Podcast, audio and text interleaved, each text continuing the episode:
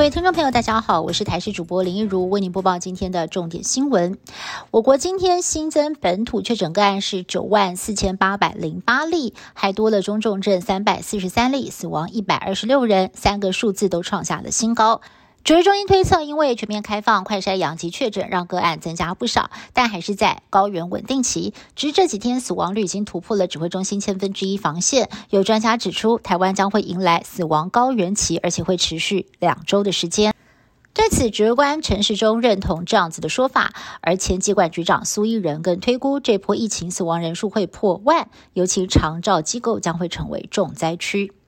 儿童染疫在今天又增加一个人死亡，一个人重症，累计到现在已经有十八名儿童重症个案，其中八例并发脑炎。台大小儿部有教授指出，国内儿童染疫发生脑炎的情况已经达到了万分之一，数字很吓人。一界坦言，如何预防五岁以下的小孩染疫，不知该怎么刹车。不过，林口长庚医院依照上周专家会议定出的临床治疗指引，加速投药的速度似乎已经收到了成效。专家提醒了家长，除了要注意八大重症前驱症状，如果孩子出现了斗鸡眼或者是翻白眼等不自主的眼球反应，也要特别的留意，可能要立刻的去给医生做评估。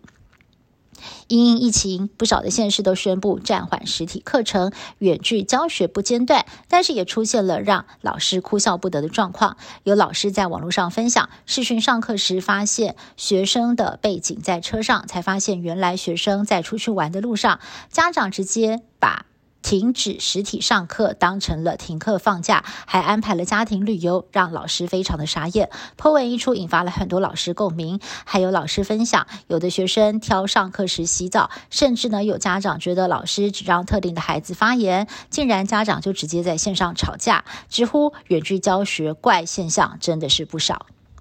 日本宣布从六月十号开始开放外国观光团入境，台湾被归类在风险最低的蓝色级别。未来入境日本，只要旅客持登机前七十二小时阴性证明，不仅不用看施打疫苗的状态，也不用再入境检疫跟隔离了。只是国内的禁团令还没有解除，民众如果想要跟团到日本旅游，恐怕还要再等等。而依照指挥中心的观察，目前境外引入跟国内染疫的风险差不多，因此最快下个月就会陆续有边境松绑的政策出出炉了。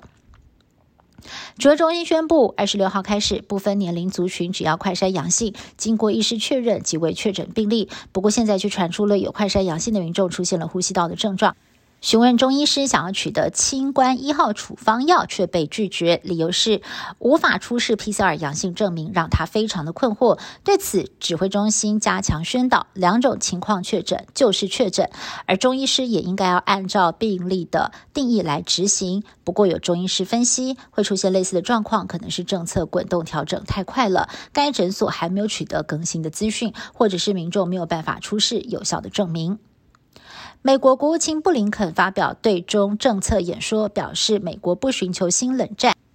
但是希望北京能够遵守国际规则。他更直接点名中国国家主席习近平，批评他上台以来，中共变得越来越专制，而且充满了侵略性。谈到台湾的时候，布林肯强调美国不支持台独，并且重申美国的一中政策不变。他也大赞台湾是充满活力的民主政体，将扩大与台湾的合作。以上新闻是由台视新闻部制作，感谢您的收听。更多新闻内容，请您持续锁定台视各界新闻以及台视新闻 YouTube 频道。